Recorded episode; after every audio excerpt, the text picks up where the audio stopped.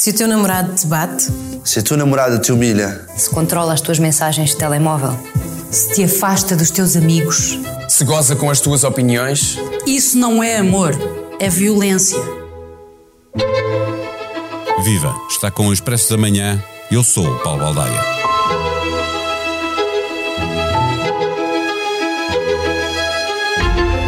Em plena pandemia, o número de queixas de violência no namoro cresceu cerca de 10%.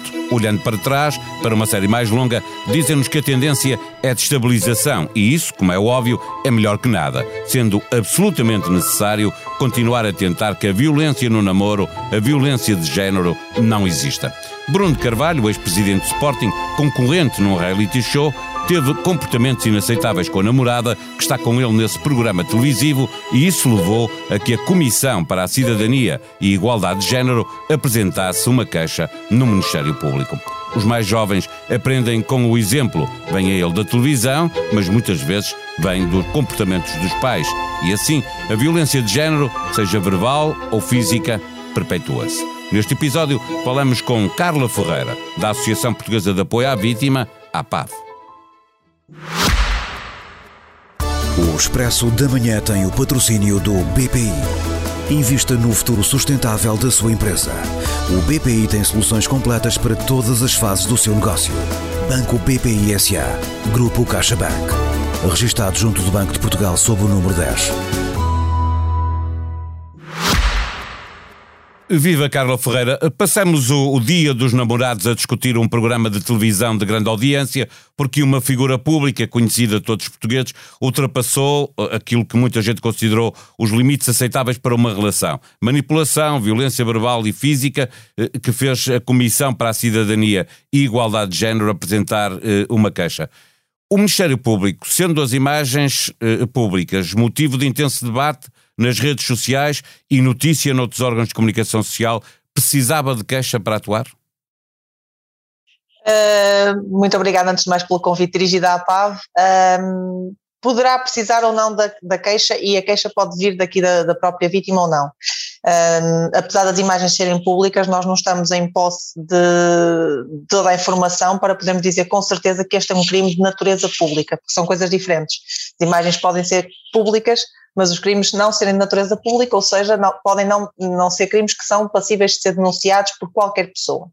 Uh, ainda assim, há, um, há algo que, que, gostaríamos de destacar também relativamente a isto. Independentemente aqui uh, do tipo de crime que possamos estar a falar, se é um crime que só pode acontecer com vontade, a denúncia com vontade da vítima ou não, um, há aqui algo muito importante e que nos preocupa uh, enquanto entidade que trabalha com vítimas de crime, que é um, a constante repetição de imagens e, e, a possibilidade de haver aqui estas imagens serem acedidas uh, em sinal aberto uh, recorrentemente e serem imagens que de alguma forma legitimam aqui uh, comportamentos violentos e, e, que estão acessíveis a qualquer e que estão acessíveis a qualquer pessoa.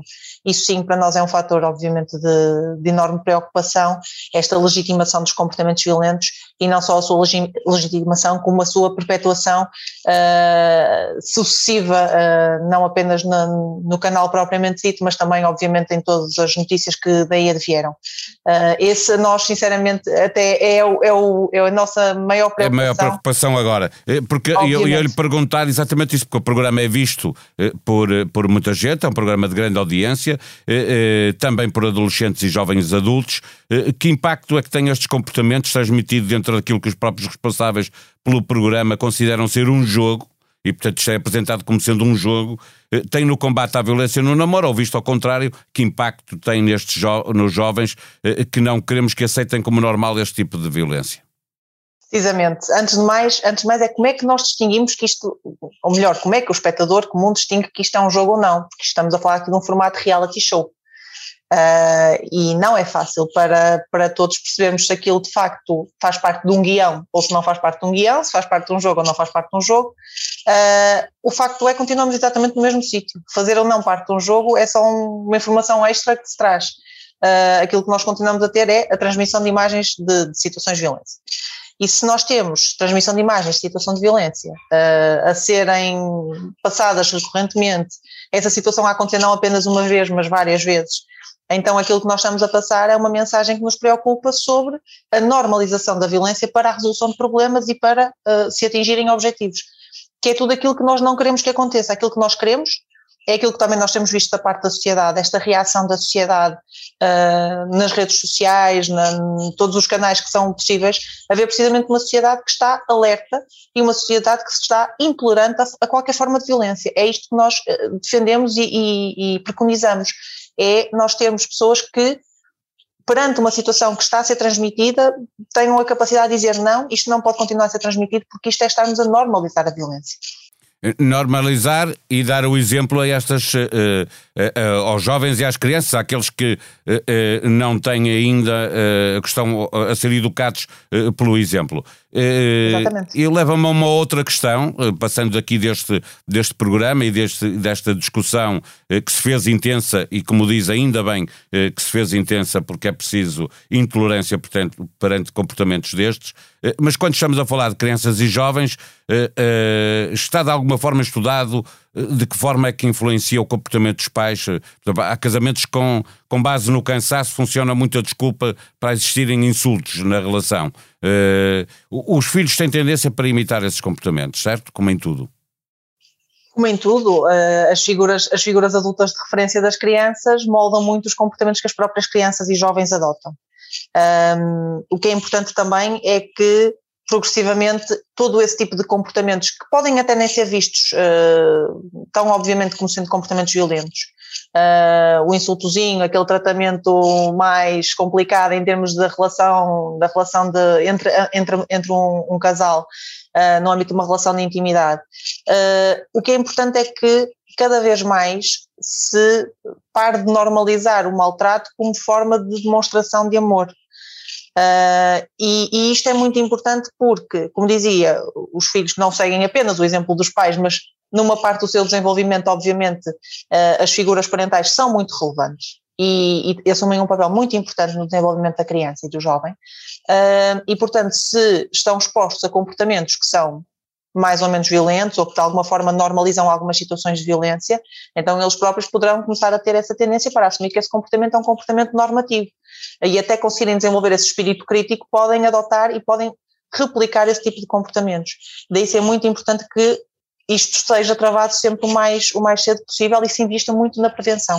É, é até porque há uma dificuldade ainda muito grande, tanto em adultos como uh, em jovens, uh, em uh, perceber que a violência verbal pode magoar tanto, ou às vezes mais, que a, que a violência física, e portanto aceita-se melhor um, uma violência verbal, um insulto, ou, ou o falar mais alto, berrar, o intimidar na, na relação. Não é? Sim, sem dúvida. Há muitas formas de violência que não são percepcionadas como tal e que para nós são claros uh, sinais de alerta e, em alguns casos, mais do que sinais de alerta, são já formas de violência. Sobretudo nos mais jovens, estas questões, por exemplo, que têm a ver com as questões mais relacionais, o proibir uh, ou, ou, discordar que uma das pessoas na relação saia com outros amigos ou com amigos, uh, por exemplo, quando estamos a falar de raparigas que saem com amigos rapazes ou rapazes que saem com amigas raparigas, isso poder configurar aqui um problema. Um, por exemplo, a questão de controlar os acessos às redes sociais, como sendo algo, uma demonstração de amor. Isto não é uma demonstração de amor, isto é uma demonstração de poder de uma parte sobre a outra. Uh, e todas estas formas de violência, quando nos dizem, bem, não é físico, portanto não é violência, não. A maior parte das situações que nos são inclusivamente denunciadas e para as quais temos pedidos de ajuda são situações que não são de violência física. Uh, mas que são situações que têm um impacto fortíssimo na vida da vítima, não apenas no seu dia a dia, mas depois no seu bem-estar a curto, médio e longo prazo. E, portanto, daí a importância de termos de um, identificar e ajudar os próprios crianças e jovens o mais cedo possível a identificar estas situações como violentas, e daí o trabalho na prevenção ser fundamental, e depois também ajudá-los a pedir ajuda caso se deparem perante uma situação uh, desta natureza. Finalmente, Carla Ferreira, uh, uh, falar também sobre o ciúme, que continua a ser visto como uma prova de amor pelos jovens, como foi visto por, muito, por muitos adultos quando eram jovens e mesmo na fase adulta continua a existir esse ciúme e o problema é que ele continua a ser visto como uma desculpa para, para a violência no namoro, porque é também, também o ciúme é visto como uma prova de amor, não é? Exatamente, sem dúvida. Ainda, ainda hum, muitas vezes nos é dito uh, que se adota um determinado comportamento violento por, por, por ter ciúmes da outra pessoa, Uh, a questão é que uh, uma coisa é aquele ciúme que a pessoa pode ter por gostar tanto daquela pessoa, mas esse ciúme nunca pode ser, nunca pode ser desculpa para agredir, para magoar, para assustar, para humilhar, para pôr a integridade física ou psicológica da outra pessoa em causa. Uh, e enquanto isso acontecer, esse ciúme não é um ciúme de uma relação saudável, é um ciúme de uma relação que é uma relação que não é saudável. Uh, e, portanto, uh, nenhum ato violento justifica, ou melhor, nenhum ato violento é forma de expressar aqui amor ou forma de expressar aqui uma paixão ou um, um sentimento positivo.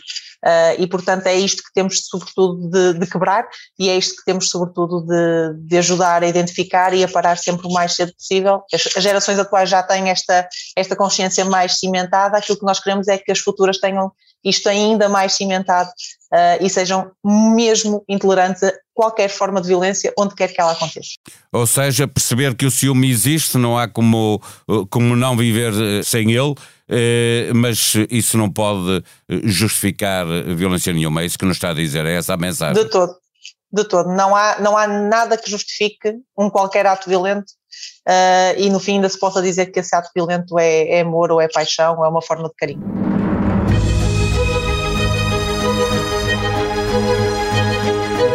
para ler em expresso.pt. 100 ideias de 100 mulheres para o novo governo de António Costa. São a maioria da população, mas muitas vezes não são ouvidas. É hora de lhes dar a palavra. Numa iniciativa inédita, 100 mulheres apresentam 100 ideias para o país que gostariam de ver inscritas no programa de governo. A recolha destes testemunhos foi feita pelas jornalistas Cristiana Martins e Joana Pereira Bastos mulheres desempregadas recebem menos 12% de subsídio que os homens, diz a CGTP. A Intersindical, cruzando os dados da Segurança Social com os dados do desemprego, verificou também que nos três primeiros trimestres de 2021, perto de metade das trabalhadoras desempregadas não tinha acesso a qualquer prestação de desemprego. A sonoplastia deste episódio foi de João Martins. Tenham um bom dia, nós voltamos amanhã. Até lá.